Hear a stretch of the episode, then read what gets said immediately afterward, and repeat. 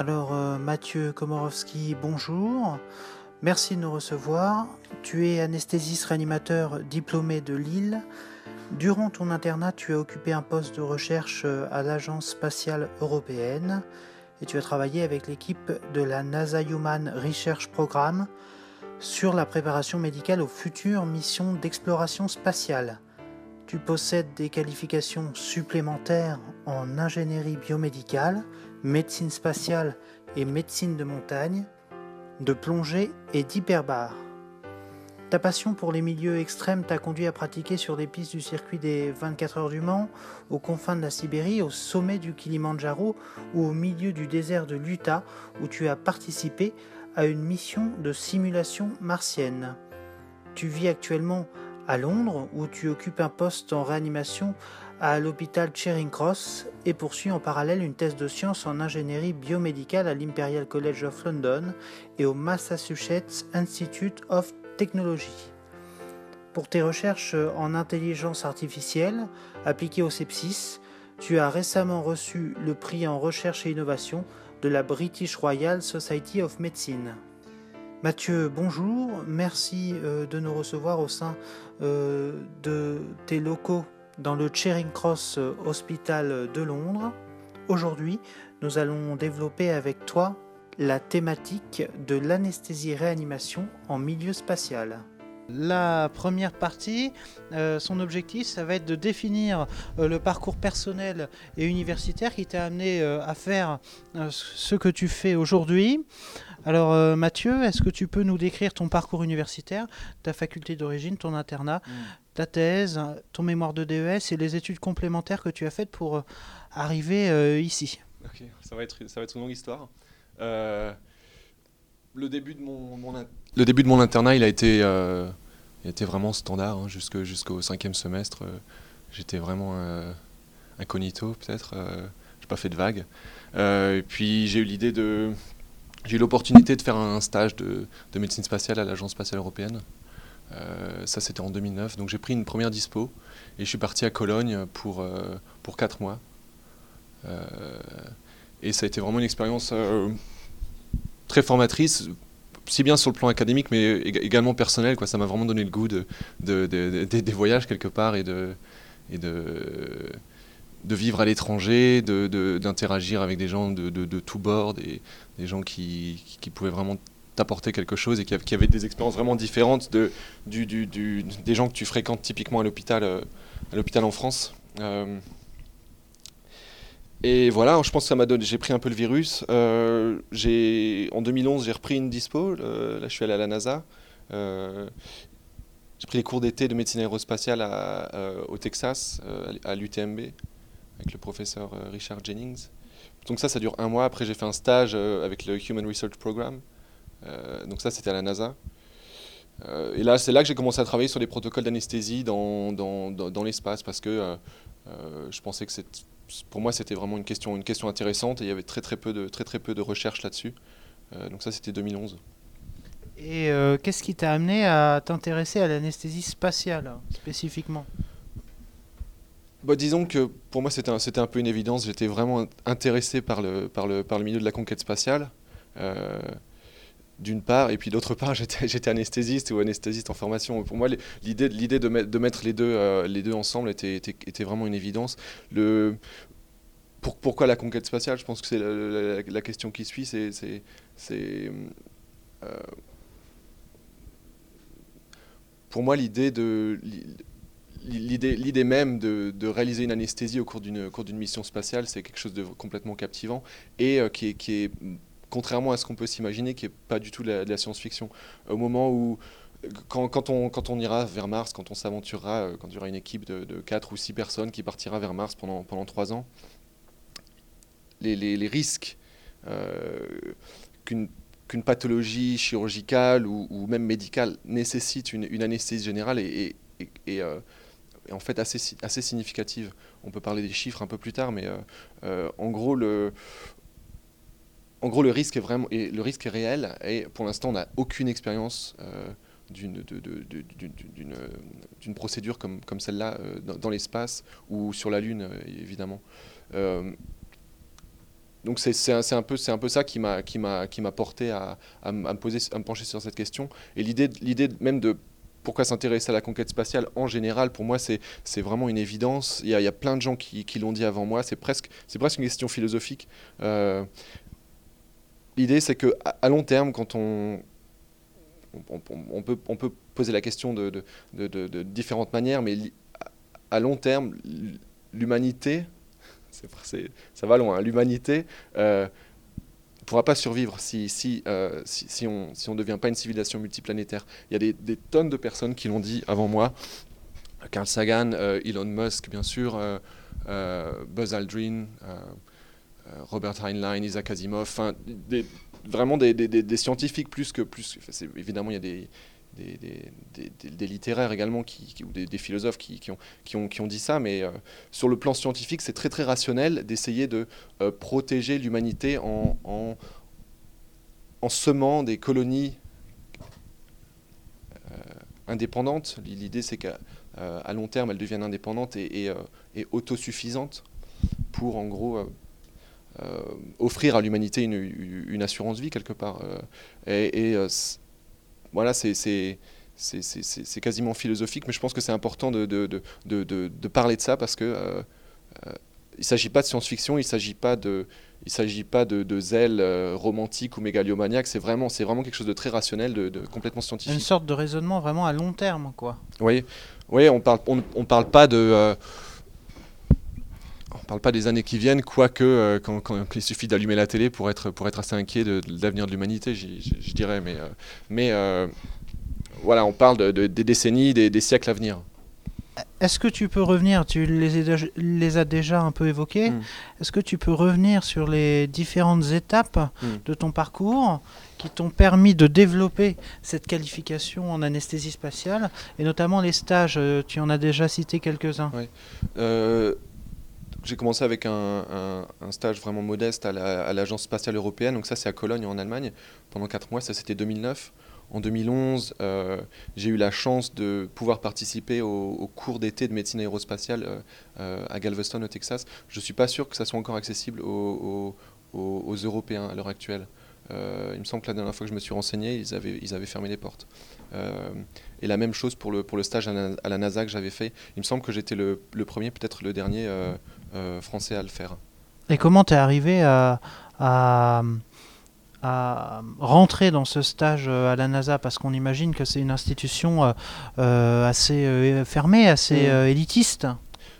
Oui, c'était assez facile sur le. En fait, il, il, suffit d'avoir les bons contacts. Et au début, j'avais aucun contact. ça m'a ça, demandé plusieurs, plusieurs mois, plusieurs années de, de, de, euh, networking, euh, d'essayer de trouver les bonnes personnes à qui parler. Euh, et au début, c'était simplement envoyer des, envoyer des mails. J'ai eu beaucoup de refus, évidemment, et rencontrer des gens dans les, dans les conférences. la personne en particulier qui m'a invité à, la NASA, c'est le docteur Shamila Watkins. Et je l'ai rencontré dans une conférence de médecine spatiale à Berlin.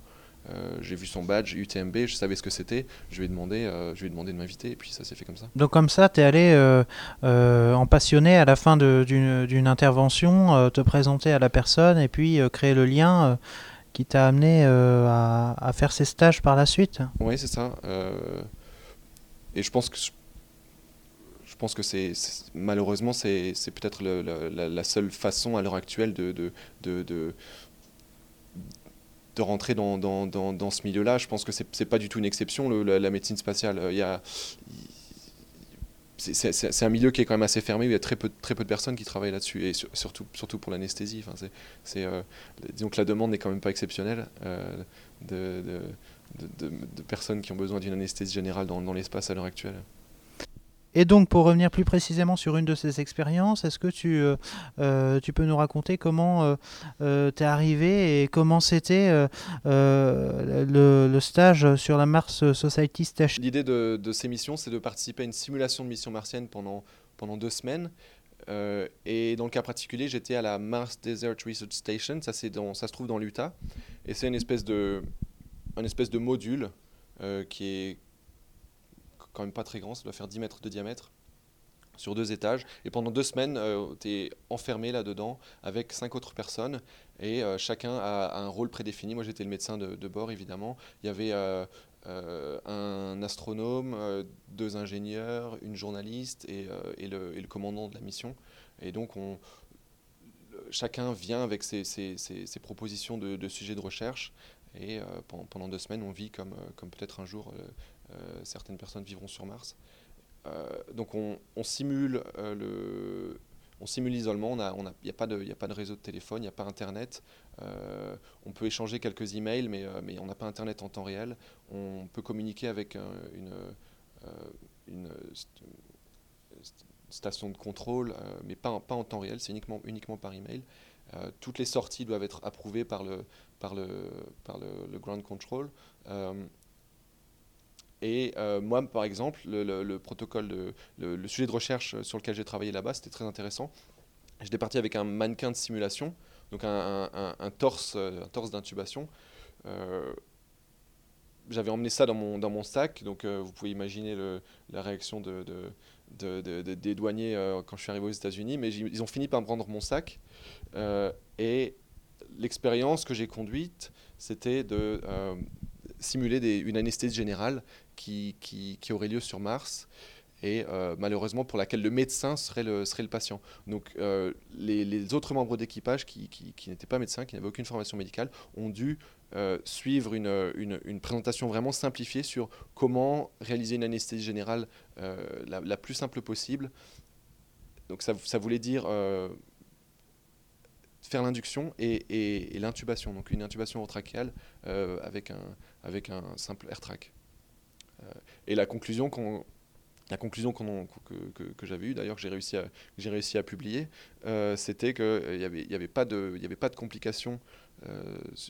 pas de complications à l'anesthésie générale. Les cinq membres d'équipage ont été capables de, de faire l'induction plus ou moins dans les règles de l'art et il n'y avait pas d'échec d'intubation. Et de façon intéressante, les, paramètres hémodynamiques étaient simulés avec un, avec un logiciel. voilà, j'ai utilisé le logiciel HPS pour répliquer. Répliquer J'ai utilisé, oui, le, utilisé le logiciel HPS pour euh, euh, répliquer les paramètres hémodynamiques qu'on, observe couramment chez, un astronaute. Et donc, plus ou moins, ça, ça, euh, ça, permet, ça, nous a permis de tester la tolérance hémodynamique chez un sujet exposé à l'apesanteur. Et, et là également, avec, un, avec un protocole d'anesthésie approprié, il n'y avait, avait pas de collapsus cardiovasculaire notamment, puisque c'est un risque majeur. Et donc quand, quand on regarde euh, l'article que tu as publié euh, à partir de l'étude que tu as pu faire euh, sur cette station, on voit, on a même découvert un PowerPoint qui décrivait de manière très spécifique les étapes de prise en charge du patient, de l'induction au contrôle des voies aériennes. Mm. Tu peux nous en parler un petit peu de ce, ce que tu avais mis en place, comment tu l'as pensé en fait Comment tu pensé ça? L'idée, c'est vraiment de, euh, de garder que l'essentiel. Euh, comment est-ce qu'on peut faire conduire une anesthésie générale à quelqu'un qui n'est pas médecin de la manière la plus sûre possible? Euh, donc je me suis inspiré de protocoles d'anesthésie qui sont, qui, sont décrits hein, par l'OMS, par, le Médecins sans frontières, par la, Croix-Rouge, des protocoles vraiment simplifiés qui peuvent être euh, utilisés par des, par des non-médecins. Euh, dans, dans, le tiers-monde, la plupart des anesthésies, que ce soit générale ou, ou, anesthésie sont réalisées par, par, des, par des infirmiers ou même des, des, des gens qui n'ont aucune formation médicale et qui sont, qui sont formés sur le tas. Donc c'est vraiment quelque chose de, très commun. Il y a pas mal de littérature sur, la, question. Euh, donc ça, c'était la base de départ, et puis ensuite j'ai adapté ça évidemment euh, au, milieu du spatial. Et en gros, sur, une dizaine de, diapos, c'était possible d'écrire une anesthésie générale euh, de A à Z. ça fait rire les chirurgiens quand, quand je présente ça, mais quand, on y réfléchit, je pense que c'est, c'est, valable de, simplifier une anesthésie générale, quelque chose qui serait réalisable même par des, des non-médecins sur un, sur un malade euh, ASA 1. Je pense que c'est, je pas complètement irrationnel de, d'avancer cette hypothèse.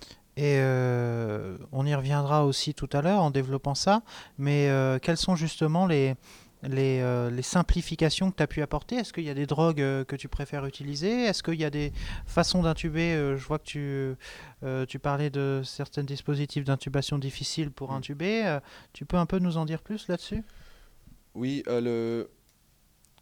l'idée c'est que je pense qu'il faut limiter le nombre de protocoles au, maximum. Si on part de l'hypothèse que, le, que l'anesthésie sera conduite par des non-anesthésistes, euh, que le malade est euh, déconditionné après des mois d'exposition à, la pesanteur, que les équipements vont être vraiment limités, euh, que ce soit en termes de, en, termes même, de, même de consommables, donc l'idée, c'est de, simplifier au maximum le nombre de protocoles et, même, et, même, et, leur, nature même. Donc,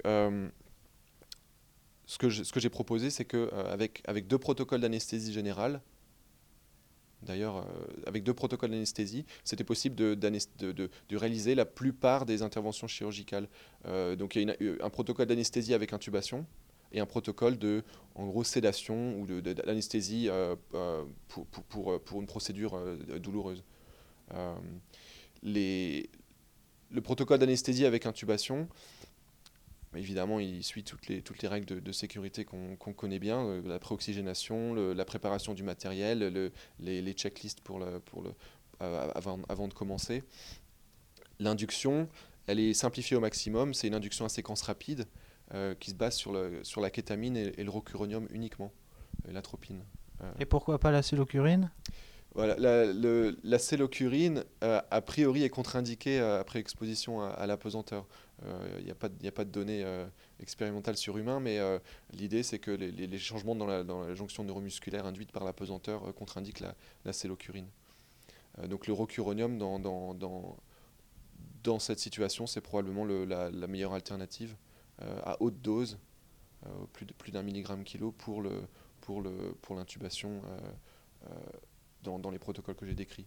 Et ça, c'est le protocole anesthésie générale, le protocole sédation. Tu as des grandes lignes aussi à nous faire partager? Oui, c'est encore plus simple atropine euh, pour, pour euh, prévenir un peu le, ou, du, du, glycopyronium. Je crois que c'est une drogue qu'on n'utilise pas en France, mais, euh, mais c'est l'idée c'est de, de, prévenir un peu le, les excès de sécrétion salivaire induites par la kétamine. et ça, ça, ça, n'induit pas de tachycardie. Donc atropine ou glycopyronium et, et kétamine à, à, faible dose, c'est une simple, une simple anesthésie pour, pour, pour une procédure douloureuse comme on peut le faire euh, couramment au bloc des urgences ou, euh, euh, ou, même en traumatologie. Est-ce qu'on pourrait aller jusqu'à avoir besoin de sélectionner les astronautes en fonction de leur malampathie C'est une bonne question. Je pense que la plupart des, la plupart des astronautes actuellement, je doute qu'ils aient la, moindre difficulté d'intubation de, par leur, de par leur composition de par leur composition physique. Il y, a une autre une autre particularité qu'on peut, qu'on peut discuter, c'est euh, est-ce qu'il faut sélectionner les astronautes en fonction de leur groupe sanguin? Si pour l'instant euh, on n'a pas de dérivé sanguin qui permettrait de, de, remplacer, de, remplacer du sang euh, au cours d'une mission de 3 ans. Donc est-ce qu'il faut sélectionner les astronautes pour pouvoir réaliser des, des transfusions homologues entre eux? C'est une question intéressante. J'ai pas la réponse, mais Alors, est-ce que tu peux nous parler euh, des rencontres décisives que tu as faites et qui ont consolidé ton envie de développer la spécificité de l'anesthésie-réanimation en milieu spatial? Oui, euh, je pense que principalement, il y, en a, il y en a eu deux. La première, c'était le, professeur John Clark, qui est, euh, qui est du Baylor College of Medicine, c'est à, Houston. Je l'ai rencontré pendant les cours de médecine aérospatiale de, de, de, l'UTMB. Et euh, je suis allé vers lui. Donc c'est lui, il est neurologue à l'origine. Il a vraiment une expérience euh, euh, énorme de médecine spatiale. Il a été, il a été flight surgeon pour un, un, grand nombre de missions.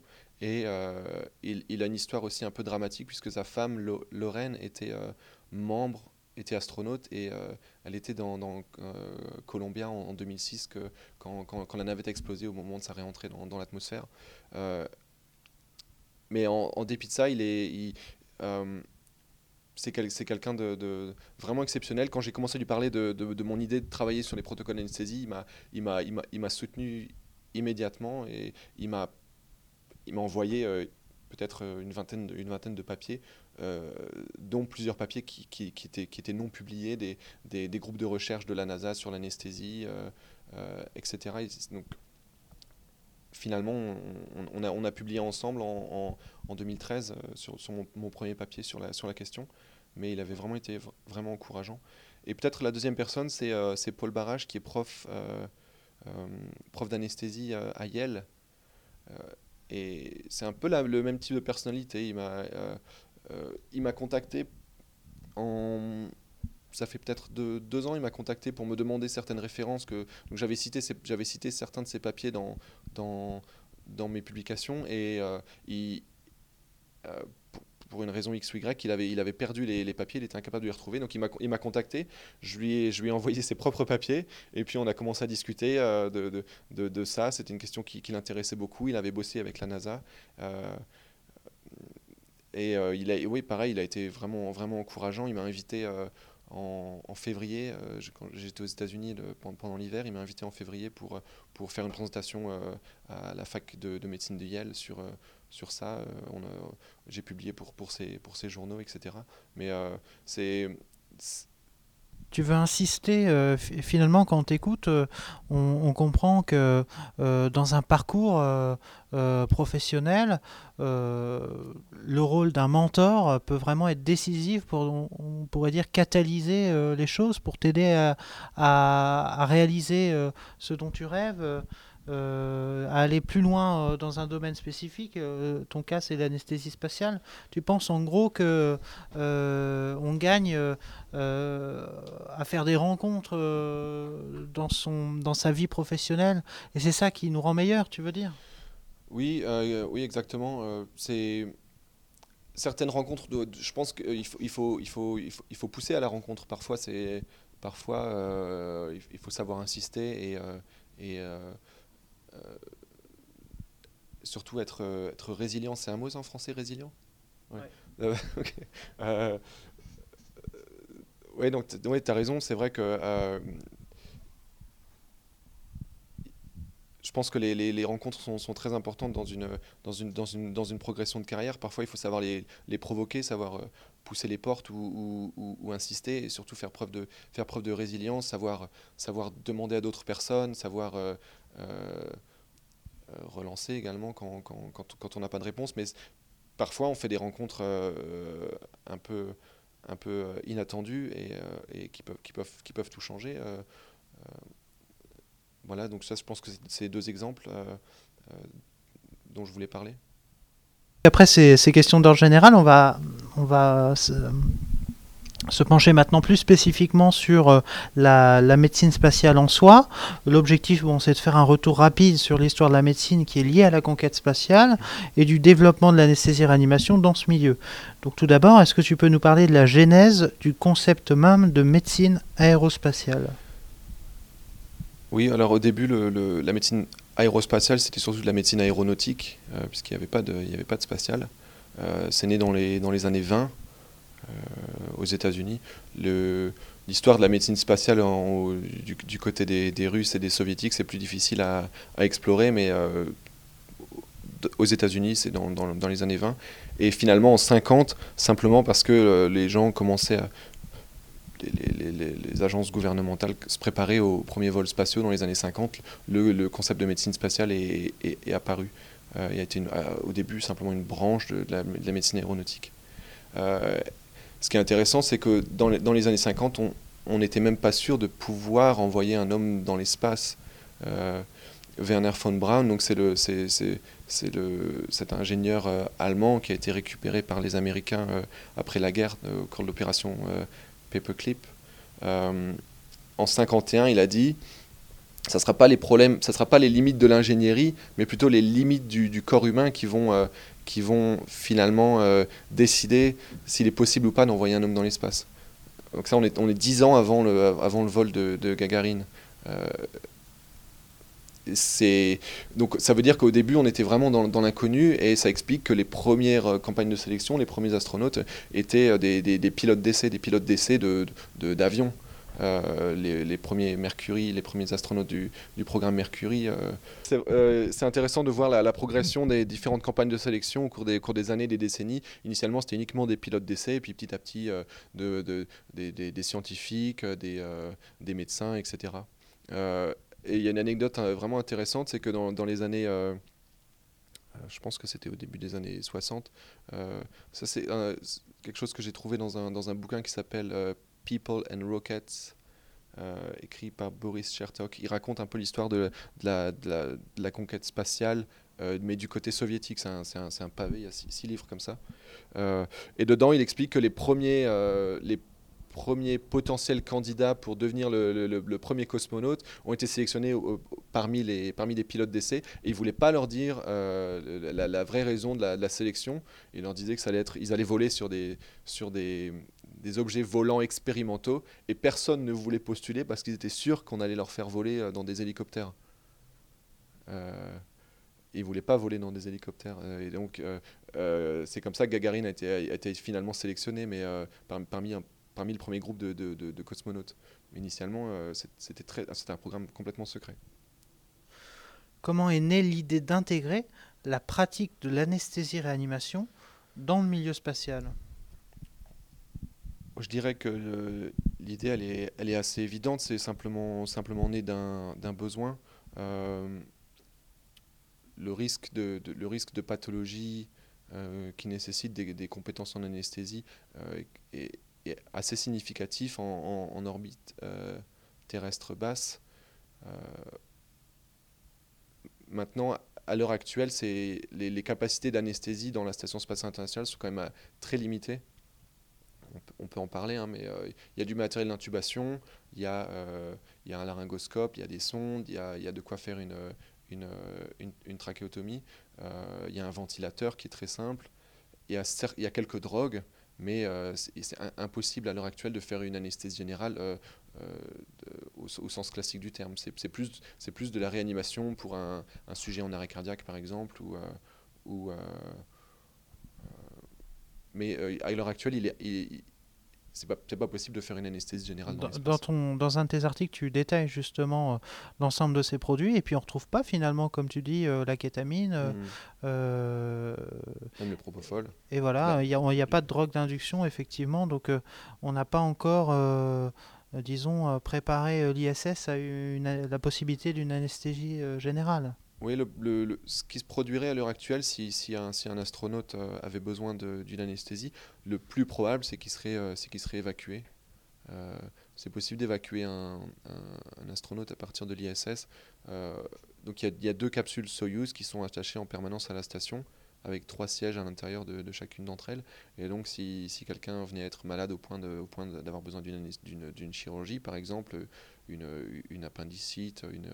une une, péritonite, euh, il, aurait besoin d'être évacué dans, un Soyuz avec deux autres personnes. Évidemment, on ne peut pas laisser cinq personnes à bord euh, et avoir que trois sièges dans, le second canot de sauvetage. Donc euh, il faudrait évacuer trois astronautes à la fois. et le, délai entre la décision d'évacuer et le moment où le, malade atteint un hôpital, euh, probablement à, Moscou, en Allemagne, c'est euh, entre 12 et 24 heures. L'autre, euh, l'autre difficulté, c'est que, vous l'avez sûrement vu, les, astronautes doivent porter une combinaison pressurisée pour la réentrée. donc on ne peut pas imaginer de mettre quelqu'un intubé dans une, dans une combinaison pressurisée, plus le ventilateur, plus les, les, les bidons d'oxygène. donc ça serait vraiment, vraiment critique de devoir euh, euh, évacuer quelqu'un d'intubé à l'heure actuelle dans, dans, un Soyuz. C'est quasiment impossible. Et le Soyuz, il met combien de, de, temps à rejoindre la Terre? Ça se compte en plusieurs dizaines de minutes ou en heures? Euh, Oui, ça, alors, ça, ça se compte en heures. Il faut plusieurs heures à partir du moment où le, Soyuz quitte la station et le moment où donc ils, commencent par freiner et puis ensuite ils sont happés par la gravité terrestre et, l'atmosphère mais le, profil de réentrée, dans certains cas, il peut être balistique, et dans ce cas-là, euh, ils sont exposés à 9, 9 euh, voire, 10, voire 10 G. Donc un malade en, état critique intubé, soumis à 9, 9 fois la gravité terrestre, euh, je vous laisse imaginer le résultat. Tu disais qu'elle était significative, mais quelle est plus précisément la probabilité d'avoir recours à une anesthésie au cours d'un vol? Alors, un vol on va commencer par en orbite basse et puis ensuite euh, on va aussi parler de la probabilité d'avoir une anesthésie lors d'une mission d'exploration habitée vers Mars. Oui, alors les, chiffres dont on dispose évidemment sont simplement des, projections, des estimations. Euh, il y a plusieurs... Euh, y a plusieurs personnes qui ont, qui ont, proposé, qui ont proposé des chiffres on parle en général d'un événement chirurgical qui, qui, surviendrait tous les 3 à 6 ans pour une, pour une, une station comme, pour la Station spatiale internationale avec 6 personnes à bord. A priori, un événement chirurgical tous les, tous les 3 à 6 ans. Euh, la station existe depuis 2001, il y a, il y a 6 personnes à bord depuis 2010, euh, je crois. Euh, pour l'instant, on n'a on on pas eu de problème, mais dans, le passé, il y a eu plusieurs cas d'évacuation de, stations euh, euh, soviétiques dans les années 70 et 80 euh, pour des problèmes d'arythmie, une prostatite et, un problème de, céphalée vraiment réfractaire. En ce qui concerne Mars, le dernier profil de mission dont on dispose, c'est le, ça vient de la NASA, du programme Constellation. Ça, c'était 2009. Et il parlait d'une mission de 900 jours pour 6 personnes avec euh, plus ou moins 500 jours sur la, sur la surface de Mars pour l'exploration. et au cours d'une mission comme ça, euh, les estimations nous disent qu'a priori, il y aurait au moins, au moins un événement chirurgical grave ou, ou, une pathologie sévère qui nécessiterait des, mesures d'anesthésie. Euh, et cela même si la condition physique des astronautes est, on va dire, un peu au-dessus de la moyenne Ouais, donc au moment, au moment où ils partent, évidemment, ils seront, ils seront en parfaite forme physique. Euh, mais euh, l'effet de la pesanteur pendant, pendant le vol vers Mars va, va, va les affecter euh, de manière vraiment significative et on peut en parler par la suite hein, mais il y a, y, a, plusieurs catégories de problèmes qui, qui, vont se poser. Et quels sont, est-ce qu'il y a des différences justement entre les pathologies euh, en mission d'orbite basse et puis les pathologies qu'on va rencontrer par exemple sur une mission d'exploration euh, sur Mars?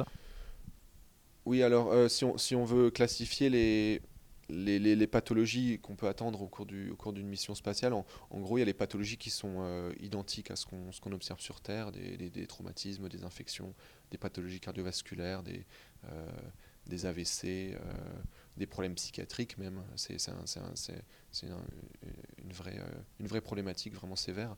Euh, le reste sont des pathologies qui sont vraiment spécifiques au spatial. Et là, euh, on va retrouver des choses comme l'exposition aux radiations ionisantes, le, le, déconditionnement cardiovasculaire qui est quand même assez, assez spécifique. tu peux nous expliquer ce que c'est Quelques mots? Bien sûr.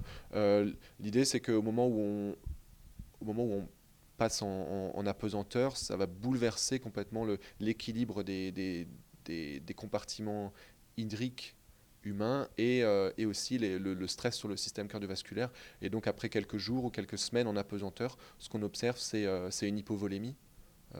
10-15% euh, de, perte du, volume sanguin, une diminution de, la, taille du ventricule gauche, et donc une, diminution du, du volume d'éjection systolique également. Euh, et, une perte du baroréflexe et des résistances vasculaires systémiques. Euh, simplement parce que ces systèmes n'ont pas besoin d'être au même niveau de performance que, euh, que, sur Terre, où, le stimulus gravitationnel est, permanent et variable quand, quand, on est allongé, quand on se lève. on stimule notre système cardiovasculaire, on stimule le baroréflexe, les, les, résistances vasculaires systémiques sont, sont, dynamiques et, en fait en apesanteur, le système va s'adapter à, un autre niveau de, de, fonctionnement euh, qui, est, qui, est, qui est plus bas, qui est, euh, qui est, qui, est, moins intense. Et le problème se pose surtout au moment de la réentrée euh, en, gravité. pour ça qu'on voit que la, plupart des, la plupart des astronautes, après, après six mois sur la station spatiale, ont, sont victimes d'hypotension orthostatique. Ils, reviennent sur Terre, ils sont hypovolémiques, leur résistance vasculaire systémique, leurs baroréflexes sont, sont affaiblis et ils sont incapables de, de, de, se tenir debout. Plus de 80% d'entre eux ont une hypotension orthostatique avec, avec syncope. Et est-ce qu'il y aurait un intérêt finalement à, préparer les astronautes à ces modifications physiologiques dans le cadre de leur préparation avant la mission spatiale sur Terre? Je pense que c'est très très dur de, de, de, prévenir ça. Et euh, actuellement, ce qu'on, euh, les, mesures qui sont mises en place, c'est euh, l'entraînement physique quotidien, à peu près une heure, une heure par jour de, de sport, que ce soit sur, sur tapis roulant ou des, exercices résistifs sur euh, de, de, de, squat, etc., pour stimuler également le, système osseux et le système musculaire. On n'en a pas parlé, mais euh, c'est un, autre problème. Euh, donc exercice physique quotidien et ils utilisent diverses mesures juste avant la, avant la réentrée. ils absorbent des boissons salées. je pense que c'est un litre je sais pas, l'efficacité de ça, c'est probablement très limité. Et aussi se soumettre à des, à des sessions dans le, dans le NBN, LBNP russe, c'est Lower Body Negative Pressure Suit. C'est un espèce de pantalon rigide euh, avec une pression négative à l'intérieur qui va en gros euh, euh, aspirer une partie de leur volume sanguin vers, vers les jambes. et donc ils réalisent plusieurs sessions avant de, avant de revenir sur Terre. Et malgré tout ça, on n'a pas réussi pour l'instant à prévenir l'intolérance orthostatique après le retour à la gravité. Une possibilité, ça serait de, ça serait de, développer la gravité artificielle sur le, dans, dans, dans l'espace. Euh, le, le, coût de. Donc, le, comment est-ce qu'on peut faire une gravité artificielle? C'est une question. Euh, euh, c'est facile. Pardon. Une autre possibilité pour prévenir le, déconditionnement cardiovasculaire et l'hypotension orthostatique au retour à la gravité, ça serait de, disposer de, gravité artificielle euh, dans l'espace. Il y a deux moyens de faire ça. Euh, soit on utilise un, mouvement rotatif, donc un, module qui serait euh, un, anneau en, rotation, avec, avec un diamètre de, de 6 mètres et euh, en tournant à 12, 12, tours par minute, je pense, si, mes souvenirs sont bons, on atteint euh, un, niveau de gravité martienne 0,38 G. Donc ça, c'est une possibilité. Je pense que ce n'est pas complètement nécessaire pour l'ISS, puisque euh, quand ils reviennent sur Terre, il y a des médecins autour, etc. ils, sont, pris en charge correctement. L'autre possibilité pour, pour atteindre une gravité artificielle, c'est une accélération constante. donc vous accélérez jusqu'à mi-chemin vers Mars, vous retournez le vaisseau, et ensuite vous freinez de manière constante. Et en gros, euh, euh, mais le problème c'est que ça consomme énormément d'énergie. Euh, donc c'est probablement pas, c'est probablement pas réaliste pour, pour, Mars non plus. Et on parlait de la probabilité d'avoir recours à l'anesthésie au cours d'un vol. tu le précises dans tes travaux, mais est-ce que tu peux nous redire un petit peu comment tu calcules cette probabilité? Quand on te lit, on voit qu'il y a des indices de gravité, qu'il y a des, certaines unités de mesure. Tu peux nous préciser cela? Oui, euh, le, les chiffres évidemment sont, sont, des estimations, c'est probablement très grossier et probablement faux. Euh, mais l'idée c'est d'utiliser des populations analogues, euh, que ça soit analogue par leur, par leur exposition à l'environnement, donc des, stations polaires en Antarctique, des équipages de sous-marins, des équipages de porte-avions, etc. Ou alors analogues par, leur, par leurs caractéristiques physiques, donc euh, des populations qui ont, qui le même âge, euh, les mêmes facteurs de risque que les astronautes. Et en gros, on peut essayer d'extrapoler le risque de pathologie euh, médicale grave à partir de ces populations. Alors maintenant, on va aborder euh, des questions euh, pratiques. Le but, c'est de faire découvrir à, euh, nos auditeurs les, contraintes techniques et physiologiques qui sont liées à la pratique de l'anesthésie en milieu spatial. Alors tout d'abord, quel type de pathologies nécessitant une anesthésie seront rencontrées le plus fréquemment? Quelles sont les plus graves, par exemple? On en a déjà un petit peu parlé. je pense que c'est intéressant de, classifier les pathologies en, euh, pathologies de type terrestre ou pathologies vraiment spécifiques au spatial. Et donc les pathologies les plus fréquentes probablement qu'on va rencontrer, c'est les traumatismes, des traumatismes euh, euh, potentiellement sévères avec des fractures, et surtout, surtout au cours de la, phase d'exploration martienne, puisque la NASA parle de plus de 500 sorties extravéhiculaires sur, sur Mars pendant, pendant les 500 jours. au ça, c'était les, les, projections du programme Constellation. Donc, 500 sorties extravéhiculaires, c'est autant de, risques de, de et de fractures. une, donc les traumatismes, c'est vraiment un problème, majeur. Les infections sévères avec, euh, euh, donc c'est une autre possibilité, les infections sévères avec euh, péritonite, infections même, même, même thoraciques, infections cutanées. Ça, c'est probablement les, pathologies les plus, les, les, les, plus fréquentes qui vont être rencontrées. En ce qui concerne les plus graves, ça découle un peu de ça, c'est-à-dire que ça sera les, traumatismes, des traumatismes sévères avec, euh, avec choc hémorragique, euh, hémorragie interne. On imagine qu'un traumatisme thoracique grave avec, euh, avec hémopneumothorax va être particulièrement difficile à, à prendre en charge. et de la même manière, sur le, le plan médical, des, infections graves avec choc septique, c'est probablement c'est, le, la, majorité des risques de mortalité sont probablement liés à ces, à ces deux pathologies on peut, on peut, en rajouter plusieurs. Le, on imagine qu'une une affection pulmonaire avec, euh, avec SDRA, euh, problème d'exposition aux radiations ionisantes, euh, au moment où, donc quand, quand, quand, on quitte l'orbite terrestre basse, euh, on n'est plus protégé par la, par, la, par la magnétosphère, et donc il y a un risque vraiment sévère d'exposition aux radiations ionisantes au moment du, en cas d'éruption solaire plusieurs personnes parlent de, même d'un risque de, d'aplasie complète, euh, de euh, la nécessité de, de pouvoir faire des greffes de cellules souches euh, pendant le vol, etc. L'exposition aux radiations ionisantes, c'est probablement un, un, autre facteur qui est, qui est vraiment très problématique. Et donc, euh, tu parles des, des, greffes de, de, cellules souches. On imagine que tout le monde ne peut pas être euh, capable de les réaliser. Est-ce que tu, y a différents niveaux de compétences médicales euh, lorsqu'on fait partie d'une équipe spatiale? Oui, le, le...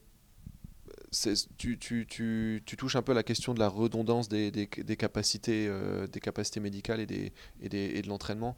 on imagine bien que si, vous envoyez six personnes sur Mars, avec un médecin à bord.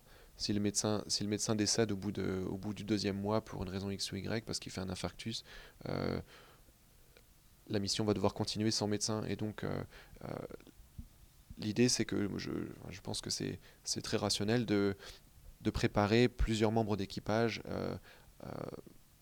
à la pratique de, certaines mesures, certaines, certains actes médicaux. voilà, le, détail exact, euh, évidemment, il, est inconnu, mais la redondance des, capacités euh, médicales est, va vraiment être un facteur important, je pense, pour, la sécurité et, même le succès de la mission. Parce qu'on imagine que finalement, quand on a un problème médical, pour communiquer avec la Terre, ça prend un, certain temps. C'est quoi le délai maximal de, de communication entre la, Terre et un équipage qui serait euh, sur Mars et un équipage qui serait sur l'ISS Oui, c'est facile à calculer. Hein, le l'orbite martienne, c'est 220 millions, 225 millions de kilomètres. L'orbite terrestre, environ 150. Donc le, si les deux planètes sont, sont à l'opposé l'une de l'autre par rapport au Soleil, c'est 375 euh, millions de kilomètres. À 300 000 km secondes, la vitesse de la lumière, il faut euh, euh, à peu près 1200 secondes. 1200 secondes, c'est 20 minutes. Donc un délai de 20 minutes, ça veut dire que c'est complètement impossible d'imaginer euh, des télécommunications en, temps réel comme, comme, on, comme on les réalise actuellement avec, euh, avec l'ISS. Ça, ça, se ferait en fait par des mails, par des messages euh, transmis par écrit ou des vidéos transmises? Je pense que les, les, deux sont possibles. Il y, y, a plusieurs concepts, de, de, même d'aide à la, à la chirurgie par, par télémédecine asynchrone. En fait, le problème, c'est que ça, ça, ça, prendra énormément de temps. Si, si si vous avez un problème chirurgical sur Mars, que vous envoyez euh, une, courte vidéo ou une photo euh, d'une pathologie ou des images de, radiologie, par exemple, sur, Terre pour avoir un, second avis, le temps que les experts donnent, leur opinion, enregistrent la réponse, l'envoient, il, se passe au, minimum, une heure dans le, dans cas le plus défavorable. mais oui, je pense que ça sera, ça sera une basé sur euh, des, des, informations euh, textuelles et, visuelles. Et donc, euh, tu le disais tout à l'heure, mais est-ce que tu peux nous rappeler combien dure une mission d'exploration classique vers Mars, comprenant le trajet aller, le temps sur place et puis le, du coup le temps du retour? Oui, donc le, dernier, le dernier programme officiel de la NASA, c'était Constellation. Il a été abandonné en 2010, mais ce qu'ils ce ce avaient projeté, c'était une mission de 900 jours pour 6 personnes avec 500 jours sur, euh, la surface martienne. Donc à peu près 200 jours de, 200 jours de trajet. Euh, il y a eu quelques mises à jour depuis. Il parle d'envoyer que 4 personnes, ça c'était l'année dernière, euh, pour plus de 1000 jours. On, arrive dans les, dans les 3 ans. Mais plein d'autres plein d'autres scénarios sont possibles. le premier, il y, a eu des dizaines de scénarios de, de, de, de, de vols martiens euh, au cours, au, cours, des, décennies précédentes, euh, Von Braun voulait envoyer 70 euh, astronautes pour le, le, premier vol dans les, dans les années 50. En 52, il a publié Das Mars Project. Il voulait envoyer 1000 fusées dans l'espace et, et, 70 astronautes pour, la première mission martienne. Et en, 2000, en septembre 2016, Elon Musk, il a encore un, scénario encore complètement différent. Lui, il veut mettre sur Mars un million de personnes dans les 40 à 100 années euh, à venir. Et il, projette d'utiliser un, vaisseau euh, énorme, complètement réutilisable, euh, pour atteindre cet objectif.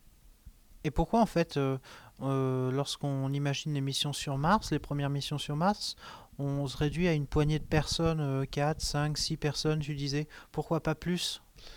Le, le, facteur limitant principal, c'est le, le coût. Euh, envoyer un kilo sur la station spatiale internationale, ça coûte 20 euh, 000 dollars. Euh, il faut beaucoup plus d'énergie pour, pour s'arracher à la gravité terrestre. probablement le coût de d'envoyer quoi que ce soit sur, sur Mars, probablement encore 100 fois supérieur. et donc, ça veut dire qu'il faut limiter la taille de, la taille du vaisseau, il faut limiter le, la quantité de consommables. Euh, sans aucun moyen de, de, générer de la nourriture et de l'eau à bord, il faudrait plus de 30 tonnes euh, pour un équipage de 6 pour, pour une mission martienne. Donc c'est simplement des, des, contraintes de, de, financement principalement. Avec des, avec des, avec des financements euh, infinis, on, on, pourrait envoyer n'importe quoi sur Mars. Donc alors, est-ce que tu peux nous dire quelles sont les principales particularités techniques qui compliquent la vie de l'anesthésiste en vol, la gestion des voies aériennes supérieures, la gestion des fluides, de leur volume, la génération de sérum salé, la transfusion? Oui, c'est une, question, c'est une question très vaste, mais en fait, on peut la, on peut la résumer euh, au simple fait que les contraintes vont être, vont être énormes, que ce soit en termes, de, en termes d'équipements médicaux, que aussi bien euh, de consommables. Euh, actuellement, le kit médical sur l'ISS, il fait à peu près une trentaine de kilos seulement.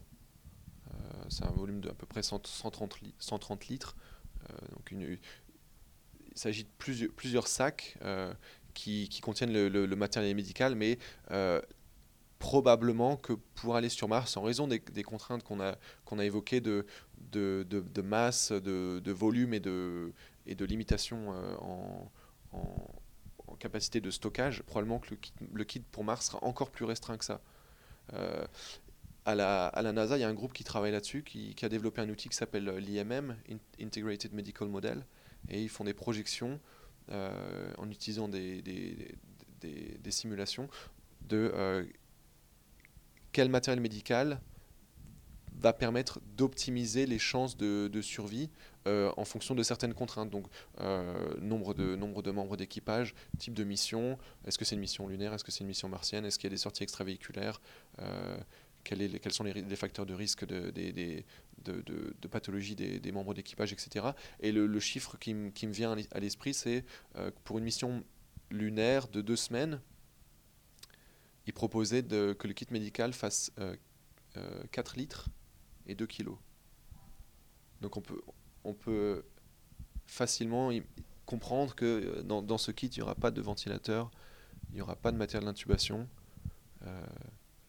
n'y aura pas de drain thoracique, il n'y aura pas de sang. la pratique de, des soins médicaux, ça va plutôt s'apparenter à, de la médecine d'expédition quelque part. C'est-à-dire que le kit médical sera très restreint, les pathologies seront a priori traumatiques ou, infectieuses, et le personnel probablement sera, sera pas anesthésiste. Ce sera des, médecins, des médecins urgentistes ou des les Américains parlent de médecins euh, internistes, mais dans le sens, américain du, terme interniste, pas, de médecine interne française, mais la médecine générale, des spécialistes de médecine générale, des, spécialistes de, l'ensemble du corps humain, avec des capacités, avec des, compétences en, chirurgie et en, médecine d'expédition. Euh, donc en ce qui concerne les, particularités techniques de, l'anesthésie, euh, il y, a, plusieurs choses à prendre en, compte. Sur Terre, on donne beaucoup de, beaucoup de fluide à nos, malades, beaucoup de perfusions. Euh, dans l'espace actuellement, sur les SS, il y a, y a 4 ou 5 litres. Euh, envoyer un kilo, comme je l'ai dit, ça coûte 20 000 dollars. Donc c'est le, volume, euh, de fluide qui sera à, disposition sera probablement très limité. Et euh, d'ailleurs, à ce sujet, la NASA a développé une expérience qui s'appelle IVGen, euh, Intravenous Generation, où il génère, l'idée c'est d'avoir un équipement qui génère des, solutés de perfusion à partir d'autres boissons et qui ajoute des électrolytes, etc., qui vérifie la stérilité. ça, c'est une, une, possibilité pour Mars, probablement que ça sera, ça sera nécessaire. Euh, en ce qui concerne l'abord des voies aériennes, évidemment, euh, en apesanteur, c'est très difficile. Imaginez que le, malade flotte en apesanteur, que le médecin flotte également. Imaginez tenter de faire une, laryngoscopie directe. C'est impossible. Le malade va, s'envoler euh, et, et, vous dans la direction opposée. Donc les, gens ont fait. Il y a plusieurs, plusieurs équipes qui ont, travaillé sur la question en gros, les, conclusions, c'est qu'il faut soit être euh, attaché, il faut que les deux, les deux le, médecin et le, patient soient attachés euh, à une structure de, de, la station pour pouvoir intuber. Certains, certains ont même proposé l'idée d'intuber en, immobilisant la tête du, malade entre, entre les jambes et donc de, de procéder comme ça. Euh, sur Mars, le problème ne se pose pas puisque puisqu'il y a une, gravité partielle sur Mars. La question euh, maintenant, c'est est-ce que euh, tu peux nous préciser les avantages euh, et les inconvénients de réaliser une anesthésie générale versus une anesthésie loco-régionale en vol ou en, milieu spatial sur Mars quels, sont les niveaux de technicité requis d'après toi Quel est le niveau de risque que l'on peut admettre et quel est le risque d'échec? C'est une question fondamentale évidemment. Je pense que la manière de, présenter ça, c'est que le, les risques et, euh, et les difficultés techniques de, de l'AG et de l'AR sont, diamétralement opposées. L'anesthésie générale, c'est pas techniquement très difficile à faire, euh, mais c'est très risqué. L'ALR, c'est l'inverse, c'est-à-dire que c'est difficile de, réussir une ALR, surtout si on n'est pas bien entraîné, mais globalement... Euh, les risques sont quand même assez limités. Donc en fait, c'est cette balance-là qu'il va falloir peser. Euh, je pense que c'est raisonnable d'espérer que le médecin de bord sera capable de, de faire de l'ALR. Avec, euh, avec trois blocs, on peut réaliser la plupart de la chirurgie des membres. Si on fait si on, donc un, bloc, un, bloc, un, bloc, axillaire, un bloc fémoral ou un bloc sciatique à la fesse, on peut, on peut réaliser la, la plupart des, des, chirurgies périphériques, et avec un risque euh, pour le malade qui est, qui est, qui est très limité. Le problème, évidemment, c'est de pouvoir être, euh, être entraîné et, compétent à, ces techniques. Euh, voilà. en ce qui concerne l'AG, j'en ai parlé, le risque, le risque est important. Et là, il y a probablement deux, deux protocoles d'anesthésie qui seraient, qui seraient intéressants à, à, à, implanter, à implémenter une AG, une, une AG entre guillemets légère de, de, sédation, une anesthésie procédurale, donc qui, ne nécessiterait pas d'intubation à base de kétamine, et, euh, une anesthésie générale avec intubation, où là, euh, euh, l'induction serait basée sur une, sur une séquence d'induction rapide. Et finalement, à bord, pour une exploration martienne de, de 18 mois, il faut quoi comme, comme médecin? Un anesthésiste ou un urgentiste ou bien un chirurgien? Et si on va aller encore plus loin, est-ce qu'il faut vraiment un médecin pour une exploration martienne?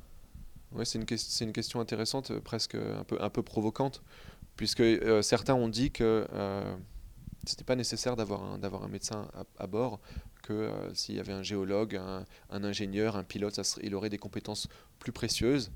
Et leur argument, c'est que euh, si quelqu'un est atteint d'une pathologie bénigne, il peut être soigné par n'importe qui, il n'a pas besoin d'être médecin. Et euh, si la pathologie est grave et extrêmement grave, même un médecin ne pourra pas faire grand-chose et, malheureusement, le le membre d'équipage euh, décédera quoi qu'il advienne. Donc, certains ont dit que c'était pas nécessaire d'avoir un, médecin euh, à bord. Euh, un sondage fait auprès des, astronautes américains en, 2008 va contre cette, idée. Les astronautes pensent qu'il faut un médecin à bord. En ce qui concerne les compétences du médecin, probablement il ne sera pas anesthésiste puisque l'anesthésie c'est pas la compétence la, plus importante pour une mission martienne. Euh, a priori, il y a des chances que son, sa formation soit plutôt de type médecine d'urgence ou, ou même un, interniste dans le sens, dans le sens américain de, de médecine interne, c'est-à-dire un, spécialiste en médecine générale avec des compétences additionnelles en, chirurgie euh, et en médecine d'expédition. Là, on va aborder euh, les travaux actuels sur la médecine spatiale. L'objectif, c'est de faire un point sur l'avancée de la science dans ce domaine. Alors tout d'abord, quels bénéfices peut-on tirer de tes travaux pour les patients au sol? Oui, donc si, si je veux être complètement honnête, je pense que pour la, plupart des malades en pays euh, industrialisés qui sont pris en charge par des, par des médecins bien formés, euh, dans des endroits où il n'y a pas de problème d'approvisionnement en, matériel médicaux, l'intérêt est probablement assez limité. Euh, mais par contre, c'est potentiellement très utile dans, les milieux qui partagent certaines des, contraintes euh, du, milieu spatial. On peut parler de, de, des endroits où il y a un manque d'expertise ou, un manque d'équipement. Et évidemment, la médecine humanitaire ou la médecine dans, le tiers-monde, ça, nous vient à l'esprit euh, de façon assez logique, mais également la, médecine militaire euh, euh, et, euh, et, la médecine d'expédition. dans, le tiers-monde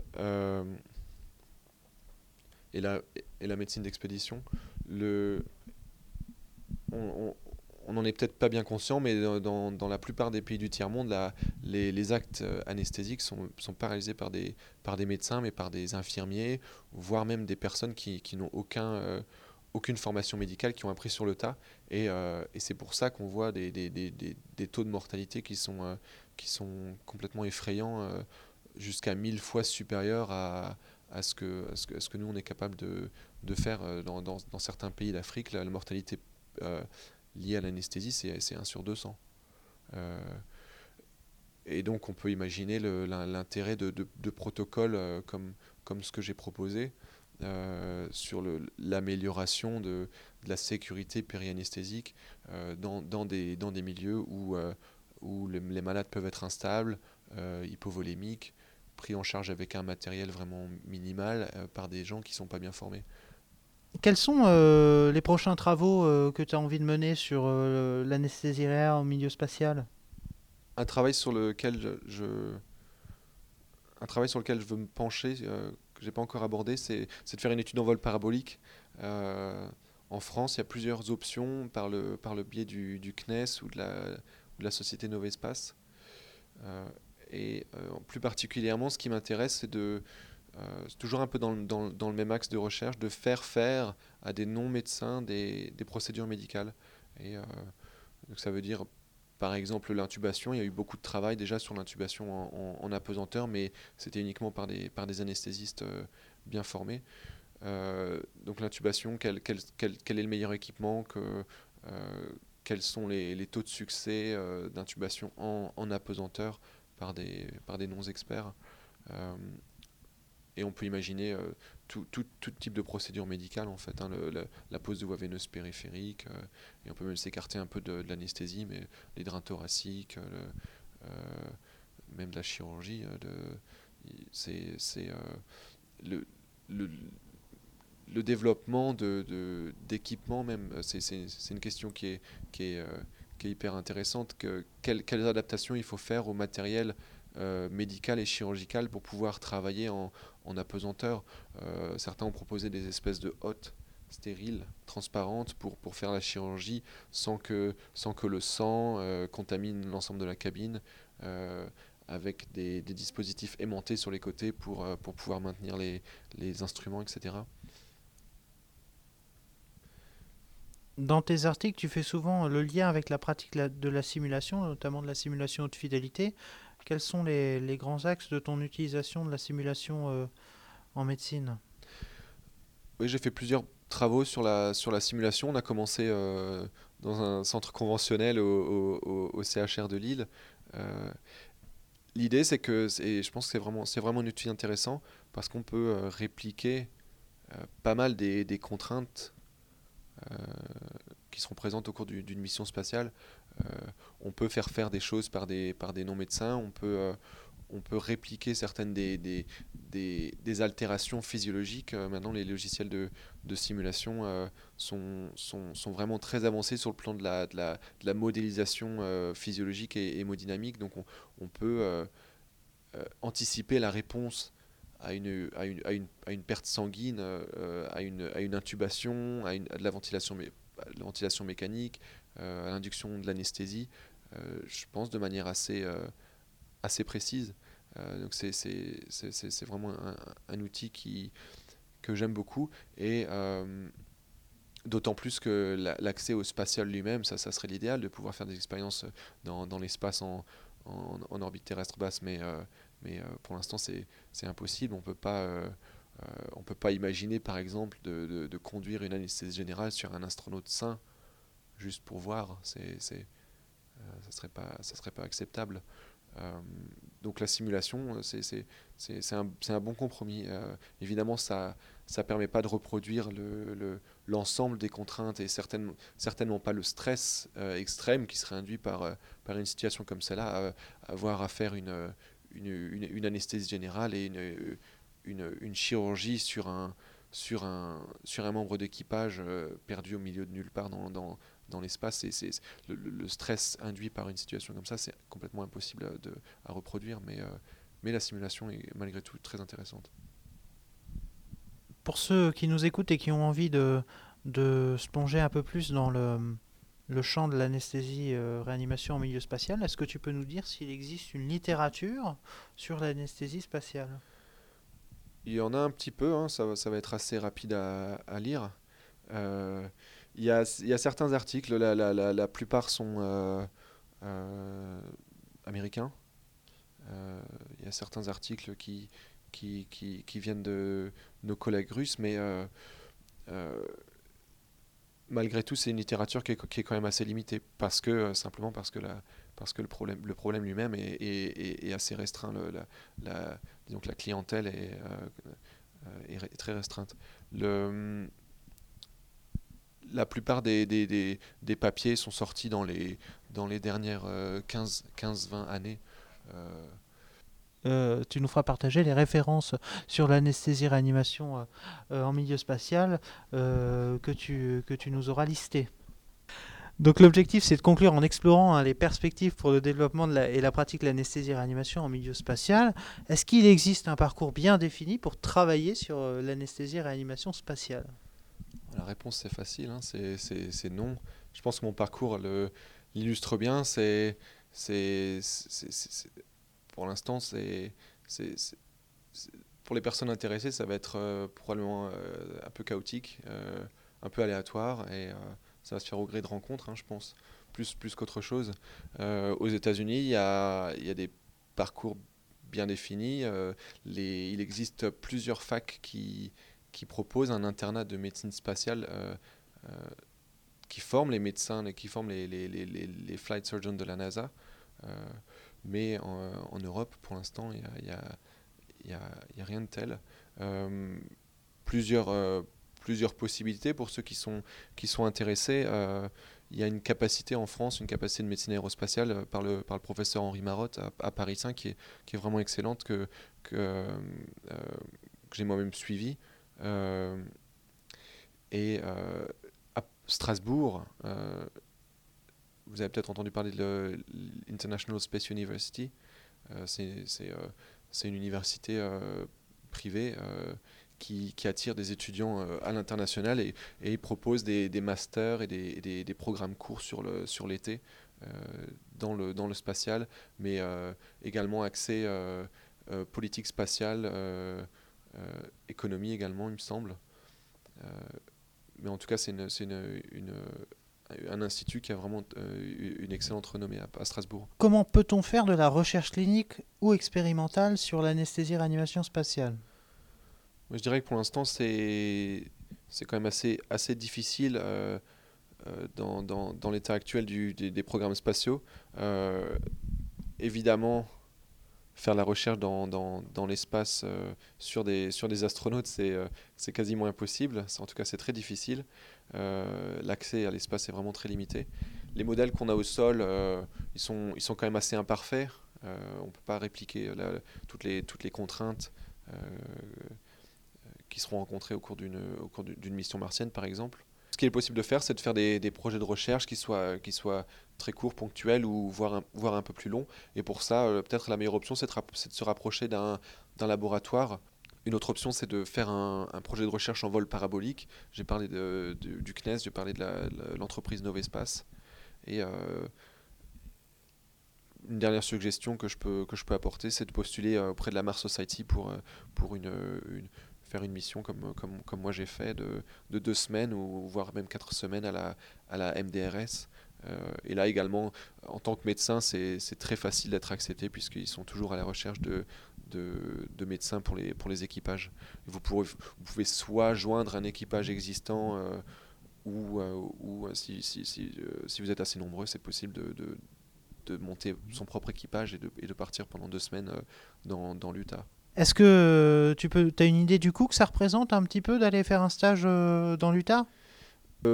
Le coût est globalement pas très élevé. je pense que la, la Mars Society demande 1000 dollars pour les, pour les deux semaines, simplement pour, couvrir certains frais logistiques et liés à la, à la, nourriture, auquel il faut ajouter le, le prix d'un vol pour, pour, aller, pour, pour, aller aux États-Unis. mais je pense que c'est tout. Donc euh, financièrement, c'est abordable et, euh, vraiment, c'est une, expérience que je recommande. Mathieu, on arrive à la fin de cette interview. Euh, est-ce que tu as un, message final à nous transmettre? Oui, je pense que mon, message est clair. Hein. Si, on, m'écoute, ça peut être un peu on peut avoir un peu l'impression que je suis pessimiste sur, le, sur les, perspectives actuelles de, faire une carrière en, médecine spatiale ou, ou en anesthésie spatiale euh, euh, plus particulièrement. Mais l'idée, c'est que je pense que ça, ça peut, ça peut changer de manière assez, assez dramatique. Euh, certains prédisent que dans, dans, dans, les années ou dans les décennies à venir, un tourisme spatial va, va, se mettre en place et, et ça pourrait certainement changer de manière, euh, de manière euh, exponentielle le, nombre de personnes qui vont, qui vont avoir accès à l'espace. Euh, ça veut aussi dire que des personnes moins physiquement exceptionnelles vont, vont, vont, voler, des, gens avec des antécédents médicaux. Certains prédisent que dans les années ou dans les, dans les décennies à venir, un tourisme spatial va se mettre en place potentiellement un tourisme de masse même, hein, à partir du moment où les, où les prix vont, vont, vont chuter. Et euh, ça, clairement, ça va euh, faire exploser la demande en médecins avec une expertise dans, dans ce milieu-là. Euh, ça va faire exploser le nombre de, de, de, potentiels problèmes médicaux. et d'ailleurs, à ce sujet, Virgin Galactic a commencé à travailler là-dessus. Ils ont mis sur, sur centrifugeuse plus de 300 de leurs clients, des gens qui ont payé pour, euh, pour voler sur le, pour faire des vols suborbitaux avec, avec Virgin. Euh, donc sur centrifugeuse, ils ont simulé le profil gravitationnel du, vol sur des, des gens euh, qui ne sont pas astronautes, des gens jusqu'à 80 ans. ils les ont exposés à des, des, gravités de 5 à 6 G. malgré leurs antécédents médicaux de parfois pacemaker, de, la fibrillation auriculaire, du, diabète, etc. Il n'y a, pas eu de problème particulier, la tolérance, ont, les tolérances ont été bonnes. Et tout ça pour dire que la situation actuelle peut, peut, changer de manière très rapide. Euh, et si je voulais finir sur une note positive, c'est ça le message, c'est que euh, euh, je pense que c'est le bon moment pour, pour, pour s'investir et pour, pour gagner de l'expertise dans, dans, dans, ce milieu-là. Et, et, et, avec de la chance et, et un peu de temps, la demande sera réelle et il y aura du travail pour tout le monde. Alors on te remercie vraiment de nous avoir reçus euh, et on espère que euh, cette interview pourra euh, voir naître des vocations pour l'anesthésie-réanimation en milieu spatial.